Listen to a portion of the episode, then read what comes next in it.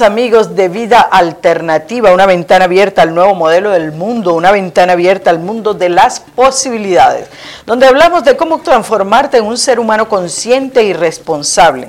Y si quieres tomar parte de esto que se llama el nuevo modelo del mundo, es necesario cambiar tu vieja y obsoleta forma de pensar y para eso están los temas de Vida Alternativa, una ventana abierta al nuevo modelo del mundo. Es un hermoso día para crecer juntos es un hermoso día para transformarnos, un hermoso día para aprender, un hermoso día para compartir entre amigos aquí. Bienvenida Maite, me va a acompañar el día de hoy, Maite Figueroa. Así que estamos con el cafecito y vida alternativa. gracias Maite por estar y por acompañarme. gracias a ti. como lo dije antes de irme, dije es que de agarrar conocimiento, irme a sentar y no hacer nada, prefiero aprender y contigo siempre se aprende, así es que el honor es estar aquí para mí. Gracias, gracias Maite. El honor es mutuo. Buenos días, Franco. Buenos días, Luli, ¿cómo estás? Lo agarré desprevenido, Franco. Sí, me, agarró prendiendo el micrófono, pero muy buenos días a toda la gente del auditorio de Vida Alternativa. Ah, Oye, oh. qué, este, qué par de, compañeras el día de hoy allí en, en cámara. Este, bueno, pues tenemos un programa que va a dar de qué hablar. Oh, sí, señor, yo creo que va a dar mucho que, hablar. Vamos a hablar acerca de la obediencia, la obediencia y las implicaciones que a lo largo del tiempo la obediencia ha traído para la humanidad, para los niños y en particular para las mujeres. Entonces, la obediencia, la alienación femenina. El día de hoy pues es un hermoso día para estar juntos. Vida Alternativa es un programa que llega a ustedes por cortesía de Quantum Emotional Crossover Seminario, Life Coaching, Quantum Emotional Crossover Seminario, el poder de la transformación emocional, espiritual y física. Te ofrece las más novedosas técnicas y herramientas utilizadas en la transformación personal, sintonizando tu mente, tu cuerpo, tu espíritu, tus emociones y es un taller vivencial con, un, ah, con una duración de cinco meses. Está dirigido por mí, quien me desempeño como consultora en técnicas de realización personal, emocional, espiritual y física, psicoterapeuta, maestra Reiki, reverenda de la Iglesia Universal Life Shore, maestra en técnica de respiración consciente y holotrópica, biodecodificación, terapista gestal y entrenadora de meditación, movimiento, biodanza y musicoterapia. Esa es solamente eso. El, eh, eh, eso es, digamos, para llenar un requisito. Qué bueno, mi hermana. Fuera para llenar un currículum, ah, vas a ocupar 20 okay. ¿Cuánto Emotional Crossover Seminario? Entonces, el poder de la transformación emocional, espiritual y física. Si estás interesada en participar en el Quantum Emotional Crossover Seminario, que es un seminario absolutamente exclusivo para 10 personas nada más, reserva tu cupo porque ya estamos abriendo las inscripciones por el 602-349-1083. 602-349-1083. Más allá del coaching, no te quedes afuera del próximo Quantum Emotional Crossover Seminario. También nuestro programa Vida Alternativa llega por una cortesía de la pasadita hot dog. Disfrutamos en la pasadita hot dog del original sabor de Sonora.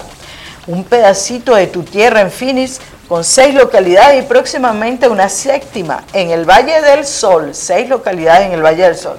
Lo más probable es que eh, cerca de tu casa consiga, va a haber una pasadita hot dog, mm. no te lo pierdas, tradición y servicio para toda tu familia.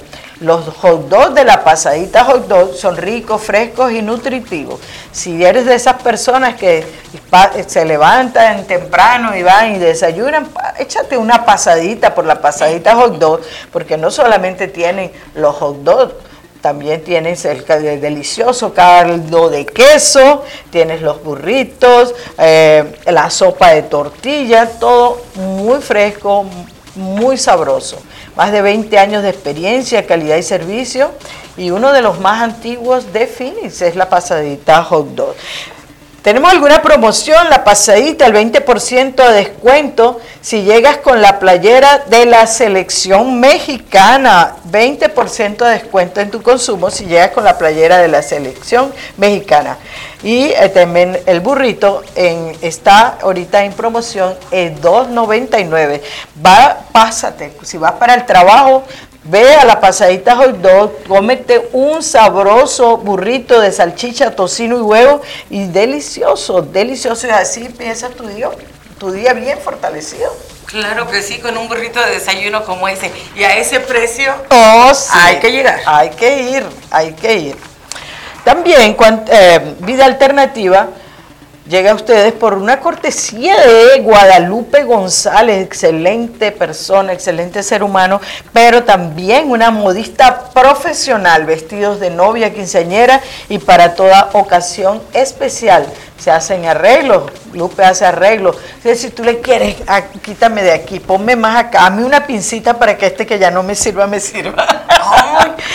hace maravilla para eso, lo que yo, en Venezuela nosotros decimos, para esos tesoritos que tienes, que no quieres dejar ir todavía. Entonces, la Lupe te los puede arreglar y sus trabajos están garantizados. Llama a Lupe al 480 225-7532, 480-225-7532. Muy bien, entonces... Ya no voy a tirar mi vestido, lo voy a mandar a arreglar. Mándalo a arreglar. es que solo lo usé una vez y ahora ya me queda grande. ¡Oh, qué bien! ¡Qué bien! ¡Qué bien! ¿Verdad que pues sí, Lupe hace muy buenos arreglos. Yo todo, hasta los ruedos que porque no soy buena haciendo eso, yo se lo, se los paso a Lupe para que mm. me arregle, para que me, algo que me queda ah, grande también o, pequeño. El otro día arreglé, Sí, arreglé unas chaquetas que me quedaban un poquito justas este, y me les puse unas pinzas y me quedaron perfectas. Pues era poquito, ¿no? Pero, pero quedaron perfectas. Ah, mira. Muy bien.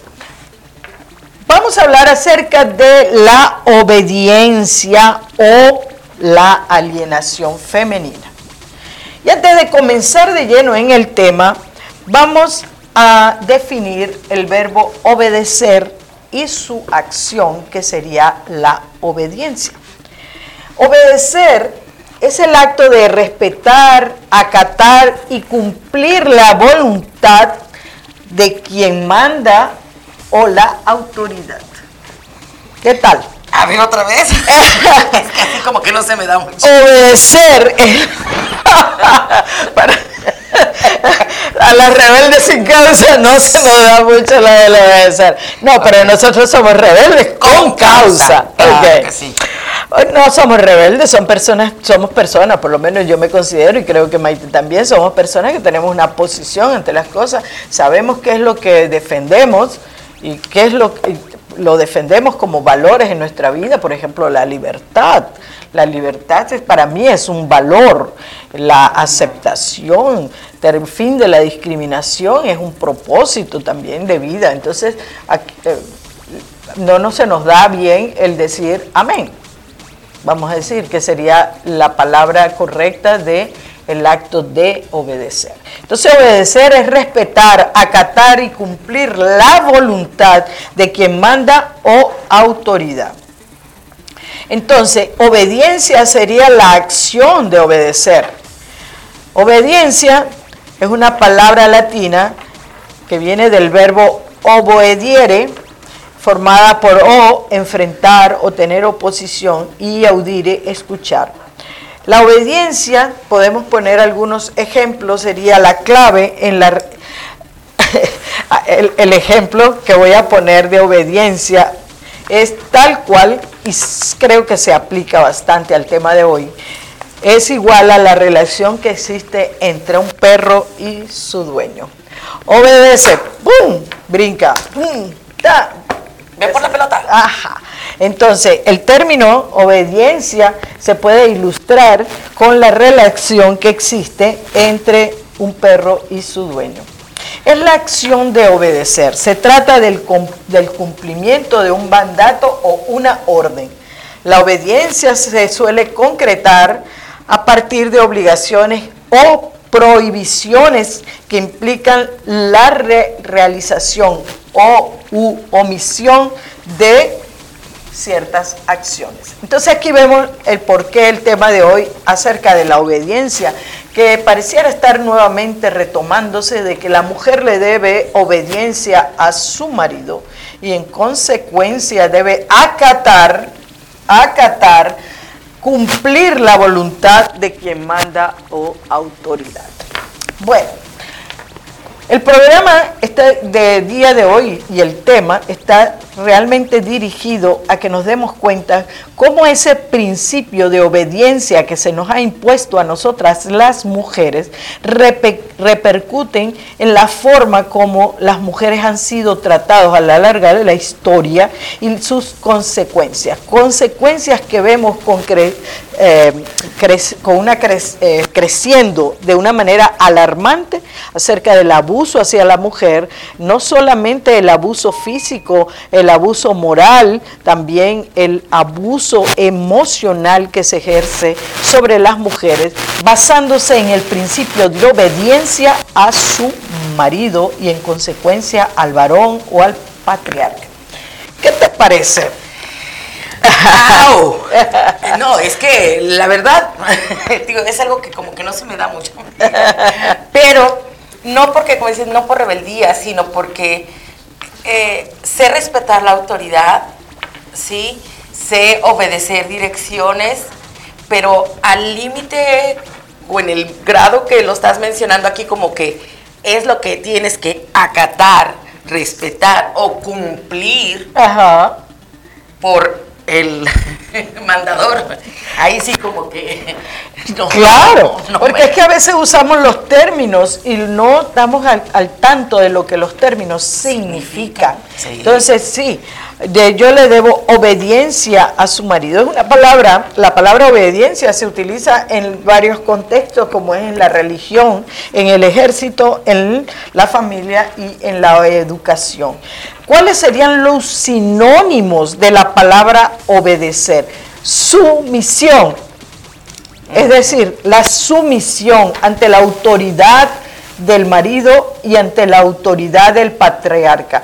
Digamos del marido, pero eh, ya sabemos que de acuerdo a donde estemos, en el contexto donde estemos usando la palabra obediencia, va a tener más, más, más repercusiones en unas o en otras, porque en la religión le debemos sumisión, sumisión al pastor de turno autoelegido autoelegido como emisario único de Dios.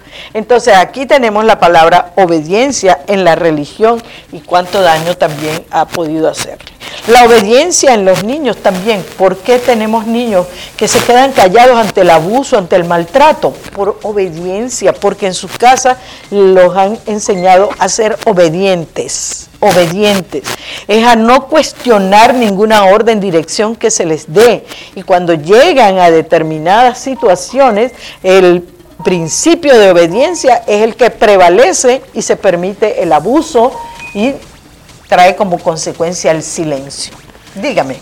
Justamente dijiste la palabra que yo te iba a decir, bueno, es que no es opcional para los niños. A mí, por ejemplo, en lo particular, me crearon bajo una religión y para mí no era opción obedecer. Para mí opción era, tienes que hacerlo. Y sobre todo si venía por parte del sacerdote, por parte de tus abuelos o por parte de la figura masculina de la casa. El patriarca. Sí, el patriarca de la casa, ya fue el abuelo, el tío, el hermano o el papá. A ellos no se les podía, no había una opción. No hay, no había. Es que la palabra obedecer no te deja opción. La obedecer es acatar sin chistar las direcciones que nos da aquellas figuras de autoridad. Y las figuras de autoridad socialmente impuestas el, el patriarca, vamos a decir, el hombre, el no el hombre, el varón. Ese es el, en donde se basa la obediencia que se le debe al marido, porque comienza de ahí. La obediencia que ustedes, que las mujeres, nosotros necesitamos obedecer a nuestro marido. Entonces los sinónimos son sumisión, acatar, subordinación, sometimiento, sometimiento. Todas estas palabras que estamos diciendo que son sinónimos de obediencia, los llevan a una sola cosa, que ha sido el abuso reiterado sobre la figura femenina. ¿no? Entonces, si extrapolamos esta definición, podemos llegar fácilmente a la conclusión de que la cacareada y difundida idea de que la mujer debe obediencia a Dios y a su enviado. Debe obediencia a Dios y a su enviado, el patriarcado, y por subsiguiente el hombre como género. Está impuesto en nuestras religiones, prácticamente en todas, esta cacareada y difundida, la que la mujer debe obediencia. ¿Y quién traduce las palabras de Dios? El hombre. Parece bastante ah, simbólico el hecho de que precisamente eh, Dios sea una figura masculina.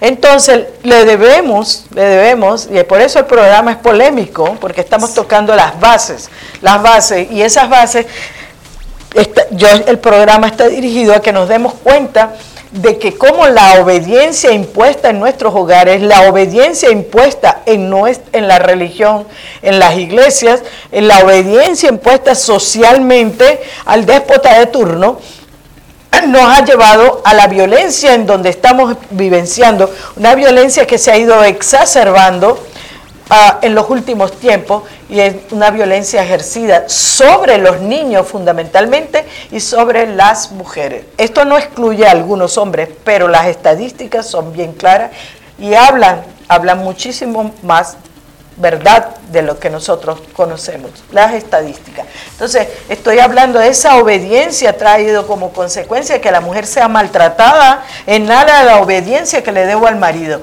sea, eh, o que sea violada detrás en los cuartos de las ah, familias porque yo le debo obediencia. Mi no no es suficiente. No, te debo obediencia porque yo quiero, tú tienes que. Es obediencia. Igual pasa con los niños cuando son abusados por los jerarcas de la iglesia. Igual, me debes obediencia, porque si no Dios te va a castigar.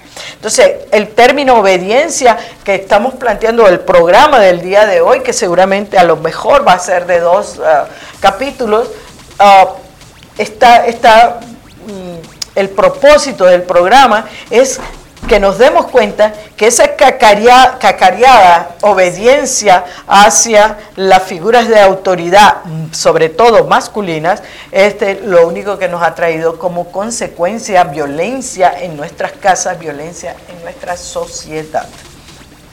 ¿Y cómo si no? Si tras de la palabra obediencia está el sometimiento.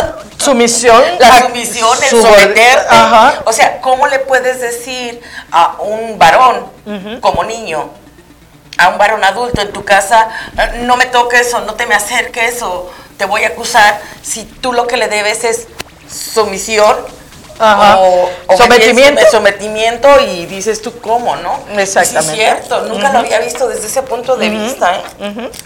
Bueno, entonces, eh, volviendo a esto, eh, le debemos obediencia a su enviado, el patriarca, y por subsiguiente al hombre como género. El análisis de la violencia de género y sus causas encontraría su origen en las creencias misóginas, las creencias sobre la inferioridad per se de la mujer, ¿verdad? Eh, natural, porque le dicen que nosotros necesitamos eh, darnos cuenta que somos inferiores, ¿verdad? Y empleadas tanto para justificar el sometimiento y la sumisión, como el castigo a las transgresoras, transgresoras del orden establecido. Transgresoras Transgresoras. Ah, no hay que ser muy inteligente ni muy ilustrado para llegar a la conclusión de que este planeta Tierra está ocupado por el género humano y el género humano es una composición de varones y hembras. Es una composición.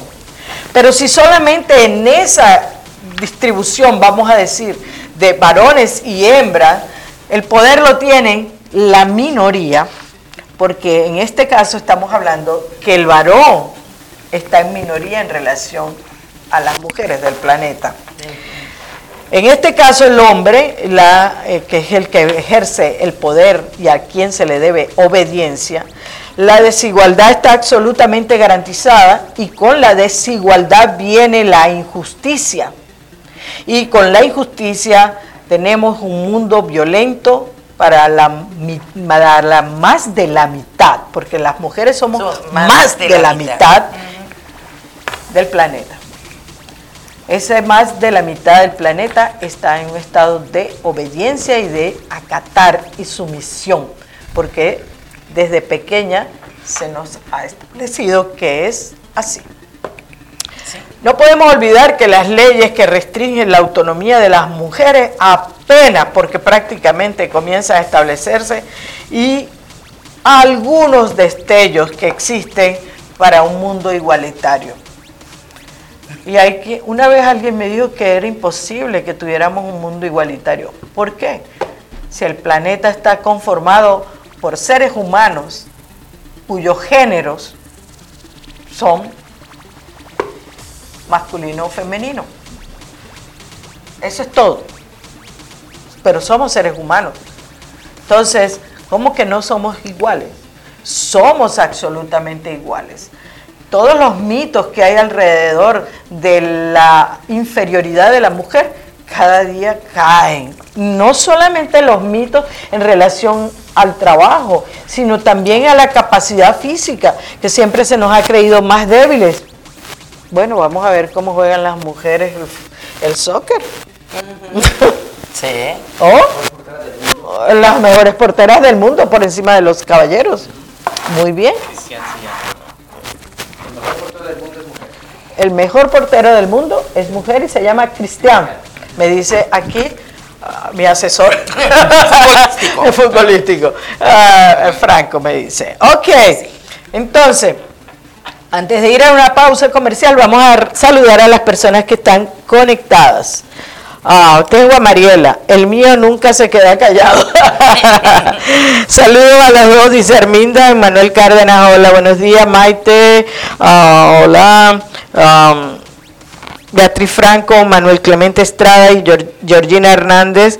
Georgina, siempre tan interesantes tus comentarios. Que tengas un buen día y me agrada tu voz y tu sabiduría. Muchísimas gracias, Georgina. Pero Joel Rodríguez, muy buen tema, muy bien. Ya saben, compartan, compartan el ah, programa del día de hoy.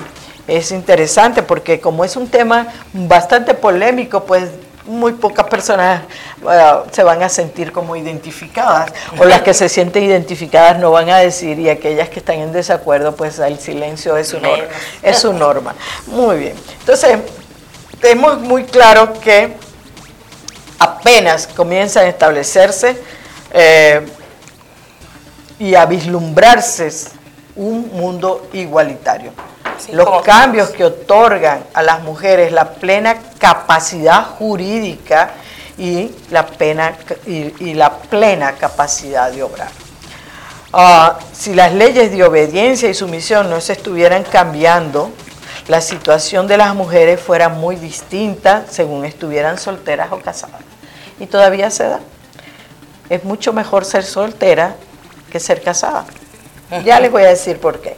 Mientras que la soltera adquiere su plena capacidad jurídica a los 18 años, es decir, a la mayoría de edad, la casada tiene un panorama aún más lamentable, ya que pasa a supeditarse a su marido una vez, una vez que la mujer, una vez que la mujer contraía matrimonio, perdía todo tipo de derechos en cuanto a su capacidad de obrar. No podía vender ni comprar. Los hijos no podían. Esto es, es nuevo.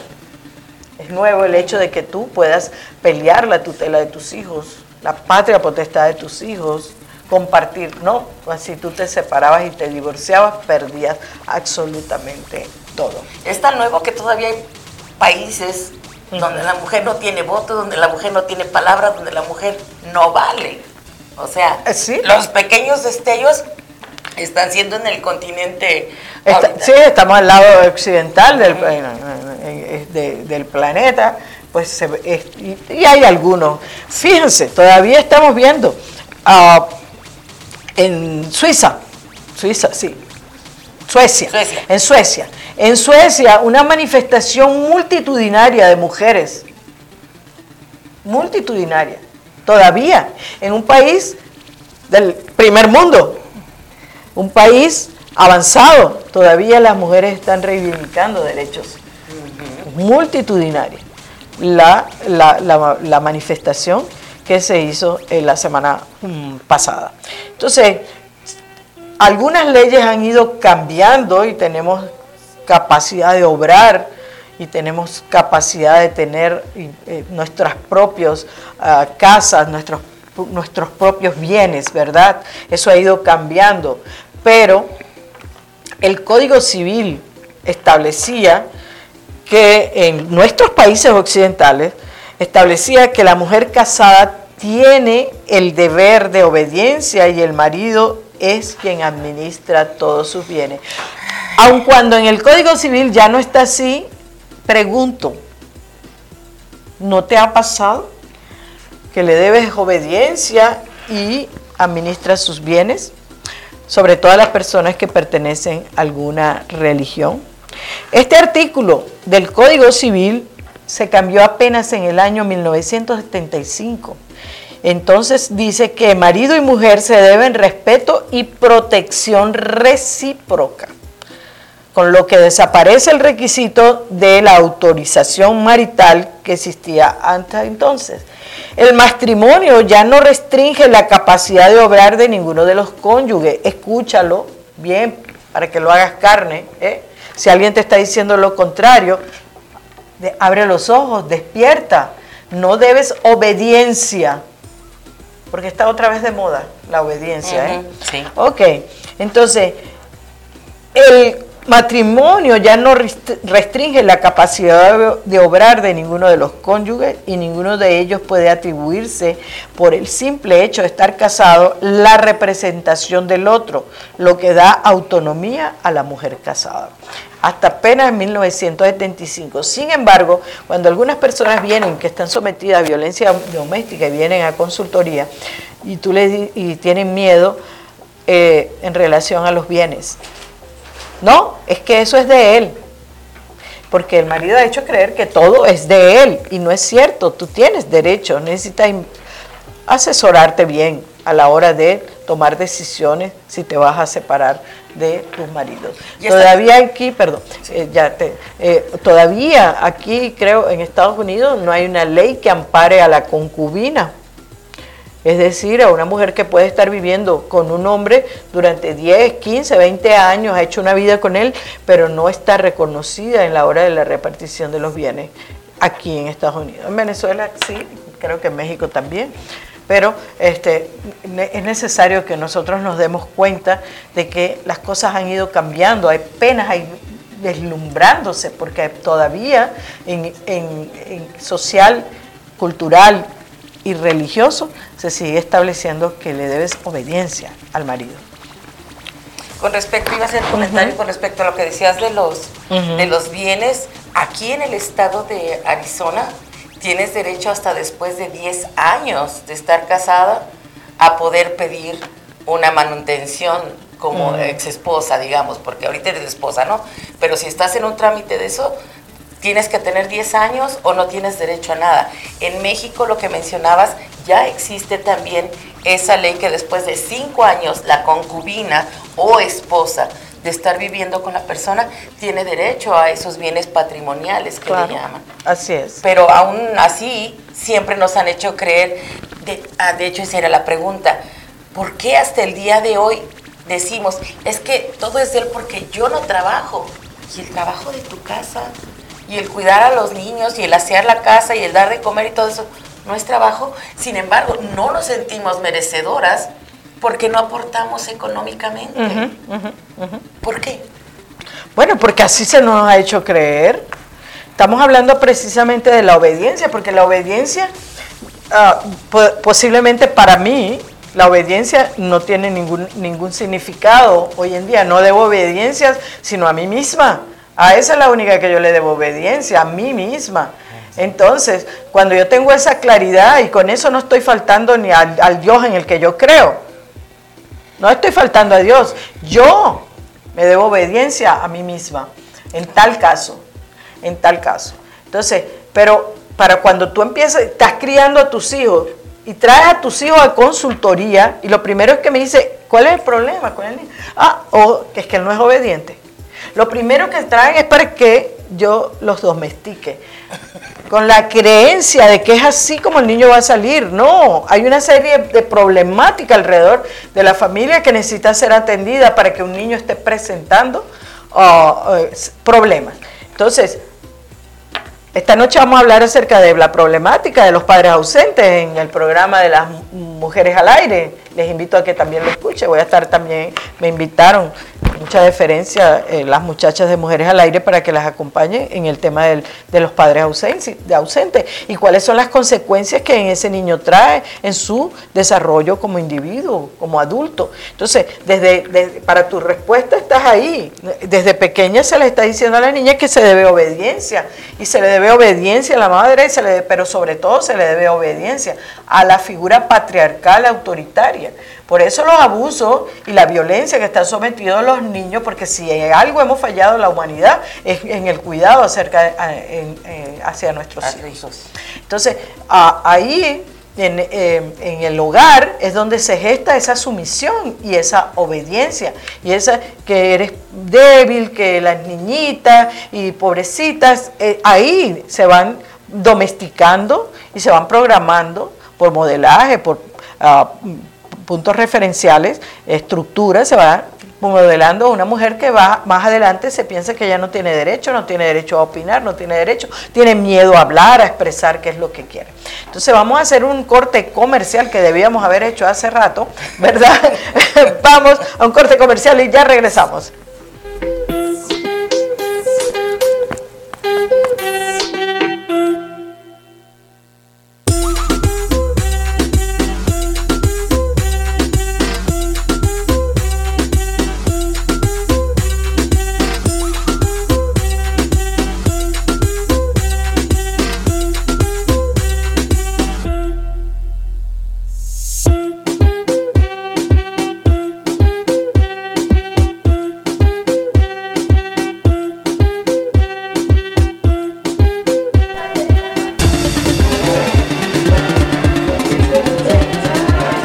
Ya estamos en vida alternativa. Te invitamos a la pasadita hot dog.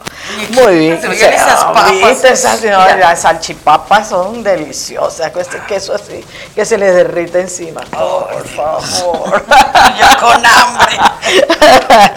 ok, vamos a saludar a Pero Joel Rodríguez dice, oh, qué buen tema.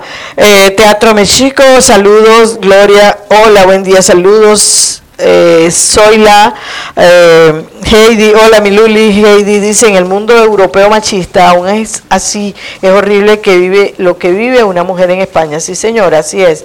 Ah, Aide Rodríguez lo está viendo, Celia eh, también y no peca pero incomoda, nos saludas. Saludos los chicos de No Peca, chicos y chicas de No Peca pero, incomoda. Hablando entonces acerca de la obediencia. Ah, eh, los avances que hemos tenido, porque no los podemos negar, han sido pequeños, porque incluso cuando el Código Civil ya no contempla la sumisión, pero cuando tú vas a la iglesia sí, cuando haces matrimonio por la iglesia sí, ahí te sí exige la obediencia.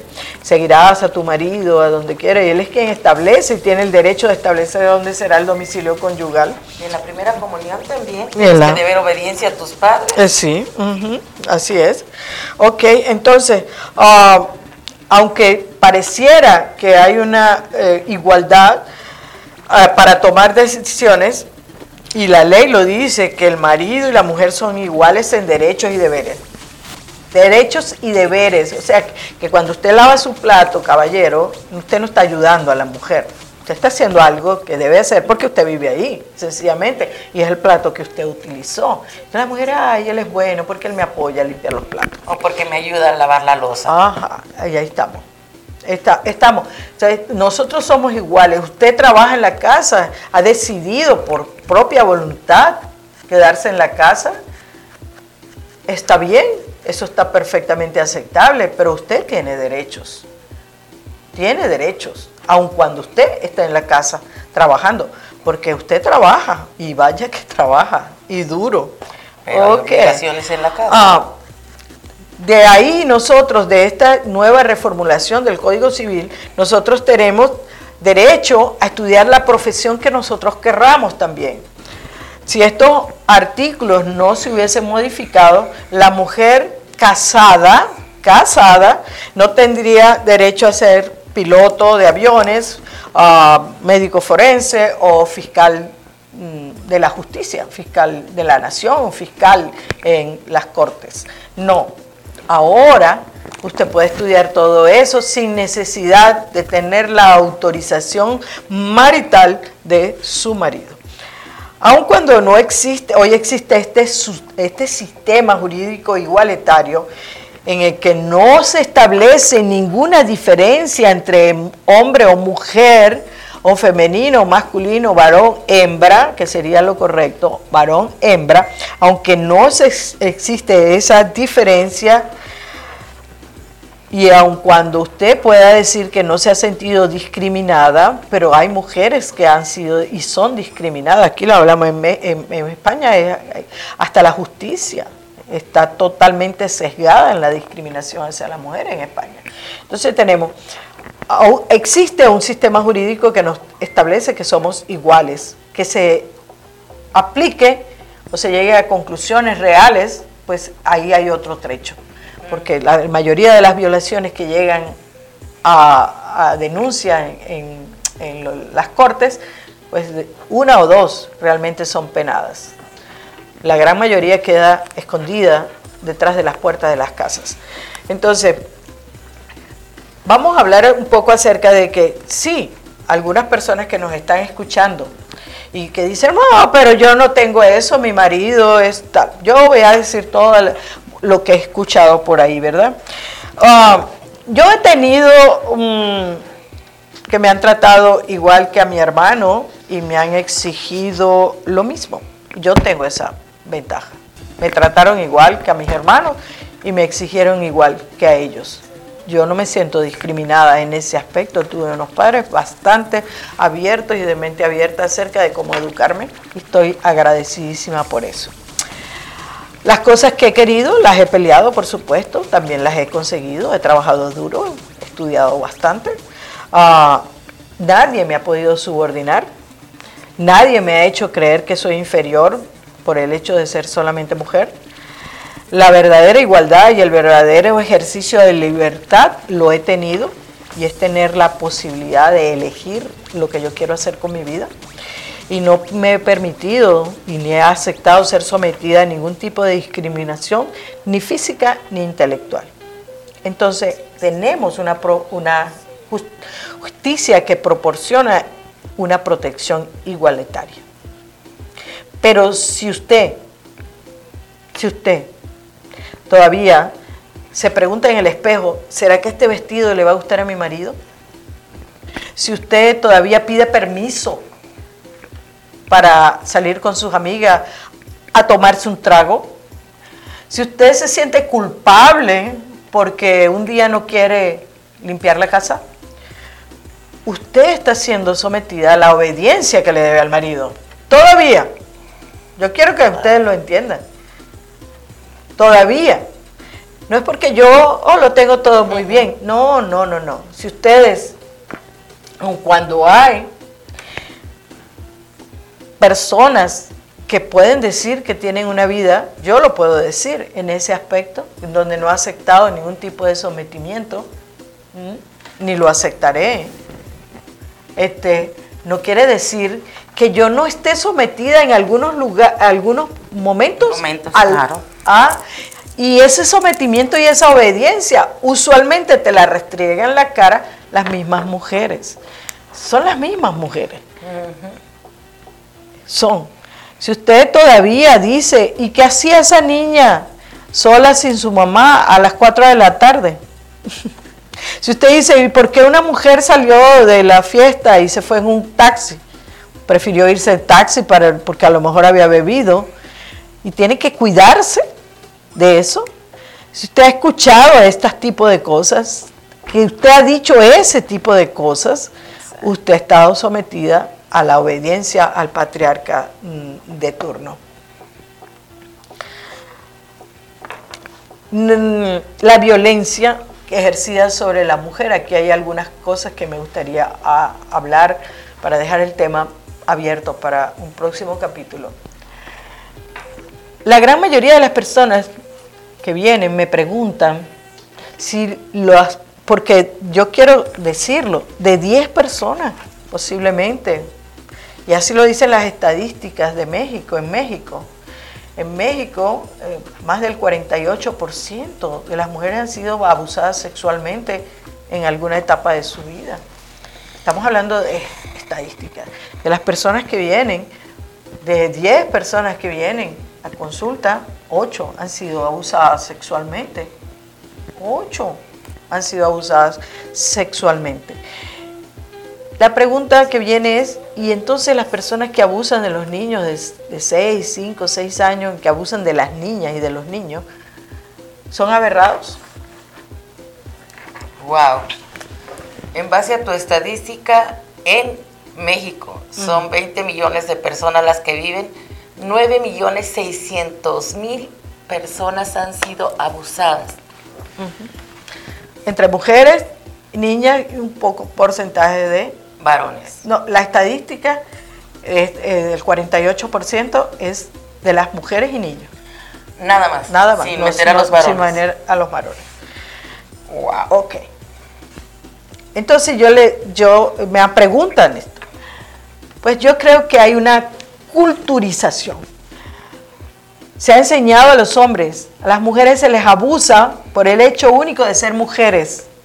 Se les abusa en grupo por compartir ese machismo de uso y de cuota de poder. Así se ejerce el poder, porque los hombres deben todo el tiempo, han sido educados para demostrar su potencia viril. Y la potencia viril se mide no por la cantidad de sexo que tiene, se mide por el ejercicio del poder, el ejercicio del poder, por su capacidad de ser un proveedor y por supuesto en la parte sexual.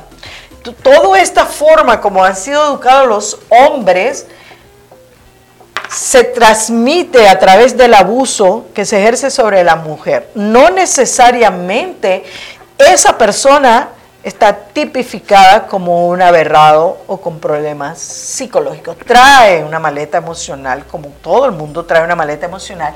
Y en esa maleta emocional trae la creencia de que las mujeres son inferiores.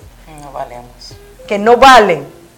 Así que puedo abusar de ellas y no importa desde qué edad puedo abusar de ellas.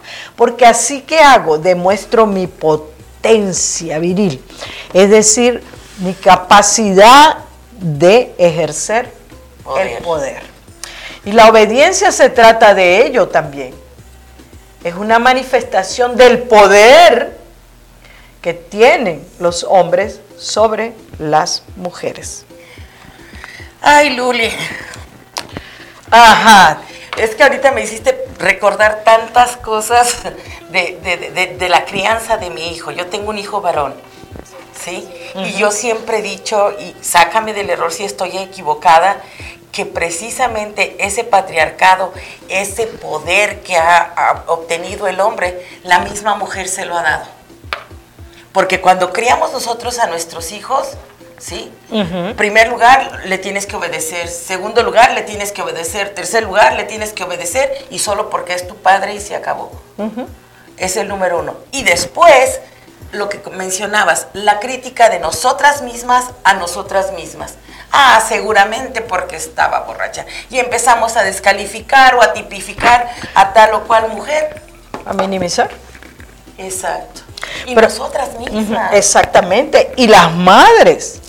Las madres cuando las niñas vienen y tratan de compartirles, le dice que mentirosa, yo no te creo. Por eso el lema de yo sí te creo, yo sí te creo. No importa exactamente qué fue lo que pasó, pero yo sí te creo, porque tú lo viviste de esa manera. Claro. Lo viviste de esa manera. Es necesario que nosotros nos demos cuenta que esta obediencia no solamente se da eh, eh, vamos a decir, eh, en la casa o cuando te dicen, cuando te casas que le debes obediencia al marido, tú dices que sí, sí, le debo obediencia al marido y transmites esa misma obediencia a tus niñas. Dice aquí Lidia, que lo está viendo, Tita Alvarado, que también, Maggi, ah, también tenemos a Ana que nos dice saludos afectuosos, niña preciosa, familias, amigos, colaboradores de ese lindo programa. Los abrazo con el corazón. Gracias por educar a la comunidad y aportar herramientas valiosas para cambiar paradigmas tan dañinos. Gracias Ana, siempre con tus palabras ah, que nos animan a continuar.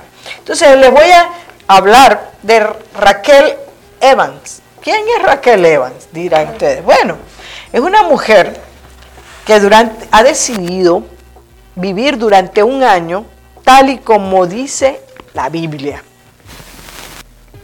Ah, caray. Tal y como dice la Biblia. Tal y como dice la Biblia. Es muy interesante. ¿Esto qué significa? Sin cortarse el cabello, llamando Señor y dándole obediencia a su marido, sometiéndose a él, el cual no es así, digamos, es un marido de avanzada, pero él está apoyándola a que ella viva así, como dice la Biblia. Sometiéndose a él, aislándose durante la menstruación y poniendo en práctica siempre una actitud piadosa y servil. Para ello adoptó durante 12 meses los 10 mandamientos de la perfecta mujer según los evangelios. Someterse a la voluntad del marido, dedicarse a las tareas de la casa, ser madre, vestir con modestia, si es posible, haciéndose su propia ropa, tener un espíritu afable, apacible, cubrir su cabeza mientras se da la oración, no cotillar, uy, muchas aquí tendrían problemas con eso, y no ejercer autoridad alguna sobre el hombre, así sea su hijo. ¿Qué tal?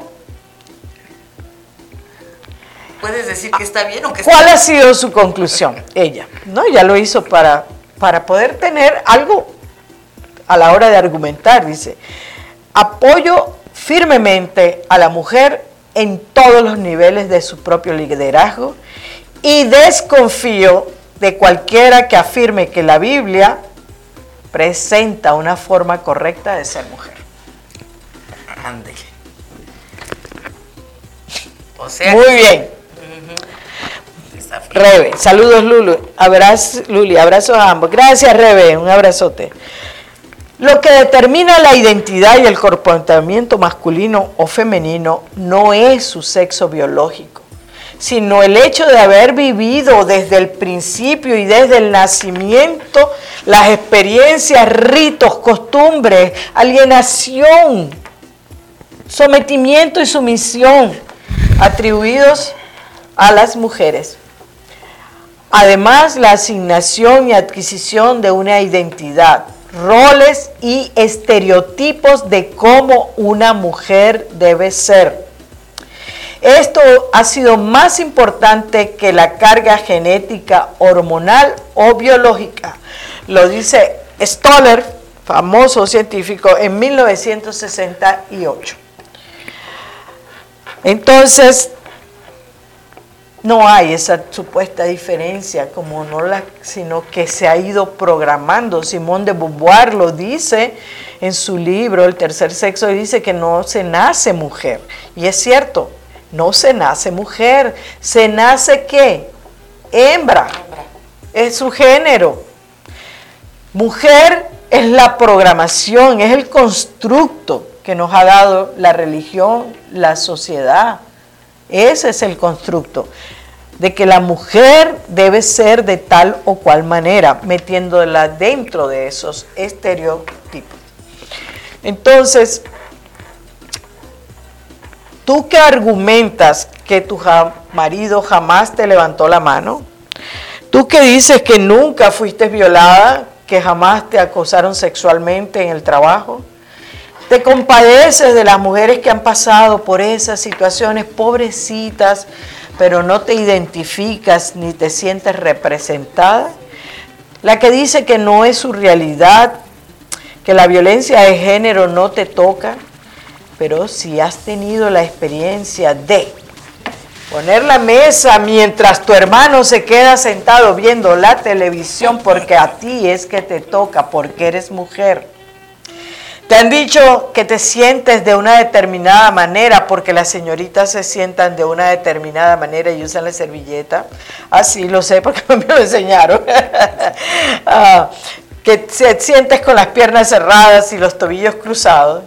Te preguntaron si estás en esos días porque mandaste al carajo a alguien si cambiaste de idea con respecto al vestido que tenías ponerte porque era demasiado escotado y no quieres o no quieres que piensen que andas provocando, si has cruzado de vereda porque hay un grupo de hombres en la esquina donde te da temor a que te digan alguna grosería o alguna frase alusiva,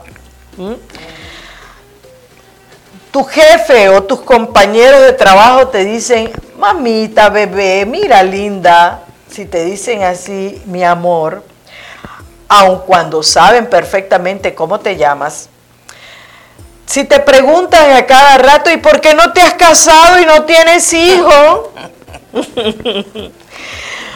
si alguna vez te han llamado loca de, lo dejo ahí. Si te han llamado yegua, zorra, puta, te han dicho las cosas que te harían si te agarran cuando vas por la calle. Tu novio o tu marido se enoja porque no querías tener sexo con él y le dijiste que no y siguió insistiendo, insistiendo hasta cuando al final terminaste accediendo. Si la respuesta a cualquiera de estas preguntas es sí, entonces tú has sido víctima de tu obediencia, de la violencia de género, porque ninguna de estas situaciones es natural, nada de esto es normal.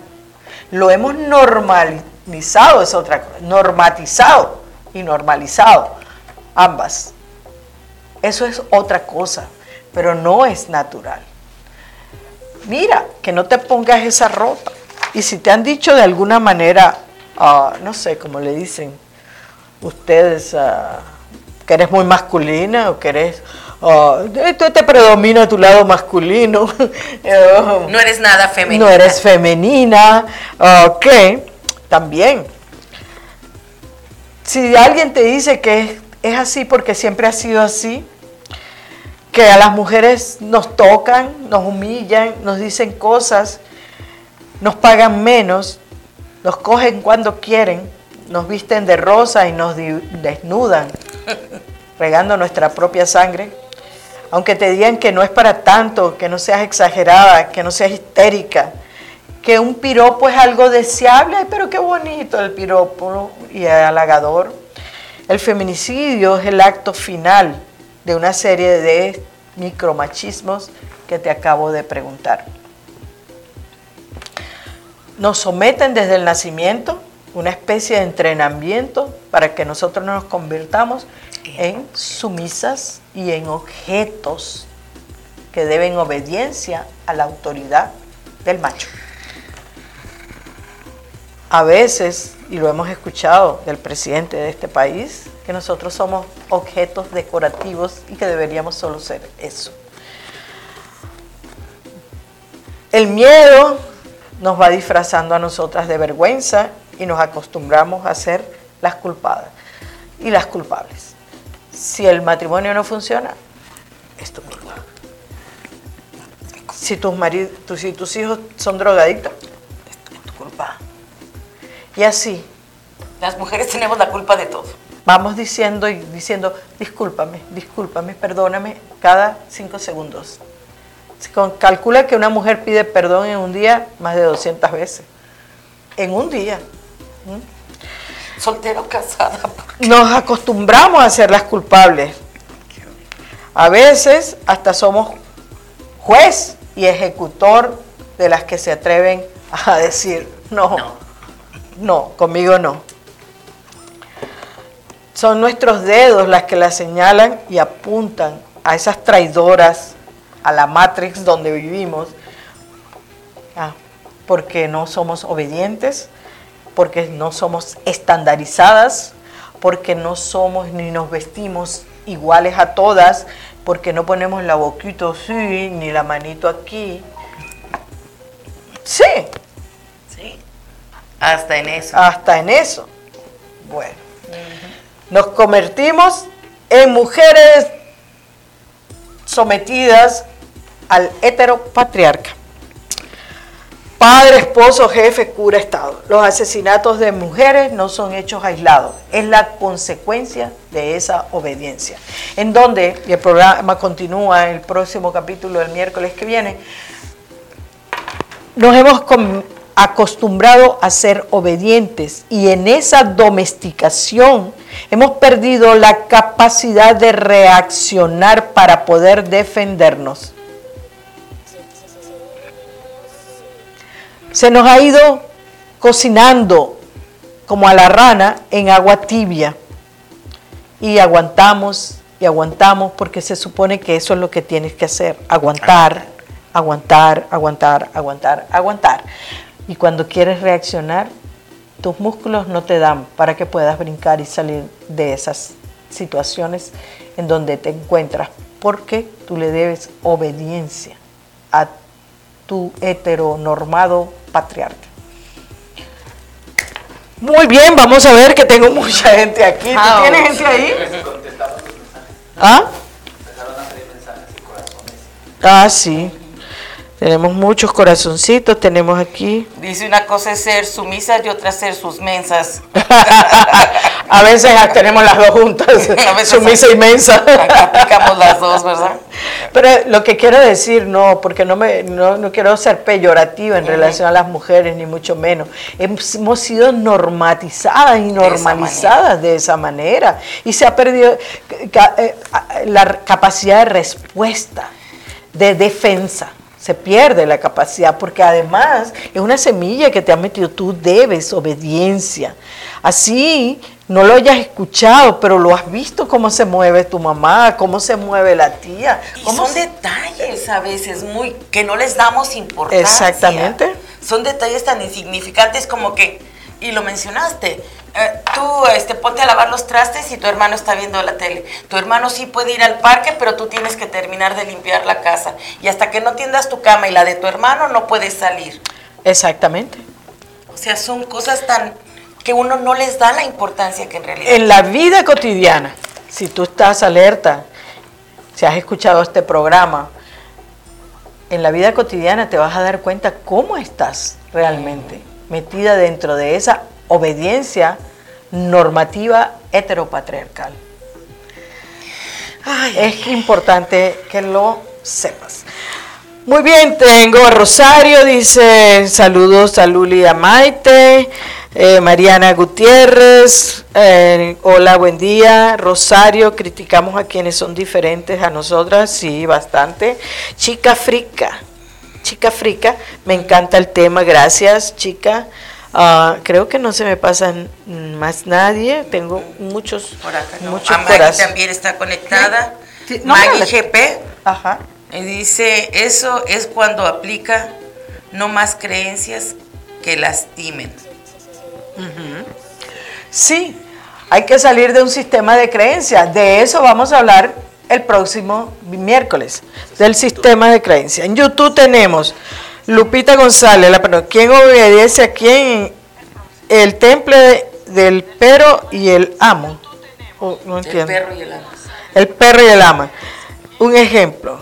Beatriz, linda tarde, saludos. Ivette Juárez, saludos, Luli Maite. Bruno López, entonces, ¿cómo educamos si no obedece a los niños? Bueno, ah, voy a contestar porque ya el programa está finalizando. Voy a contestar directamente en el YouTube las preguntas. Usted no tiene que educar a su hijo en la obediencia, usted requiere educar a su hijo en la conciencia conciencia, porque la forma como hemos elegido para conseguir la obediencia de nuestros hijos ha sido la violencia, el porque me da la gana, lo haces porque yo digo, sin darnos cuenta que nosotros somos las figuras que educan, somos los puntos de referencia, somos los que damos estructura y autoestima a nuestros hijos. Entonces voy a contestarlo, pero quiero dejarlo eh, claro en esta parte. Usted no quiere hijo obediente porque más adelante, de ese cuenta, va a ser un adulto obediente, más miedoso, más que obediente, miedoso. Entonces, este ha sido el programa de hoy, Maite. Gracias por acompañarnos. No, corazón, gracias a ti por tenerme aquí y por tanta enseñanza y sabiduría que siempre me das, de verdad. Y el programa entonces va a continuar el miércoles que viene. Ok, entonces gracias a la pasadita Hot Dog por su sostener este programa. Nos vemos el próximo miércoles. Un abrazo.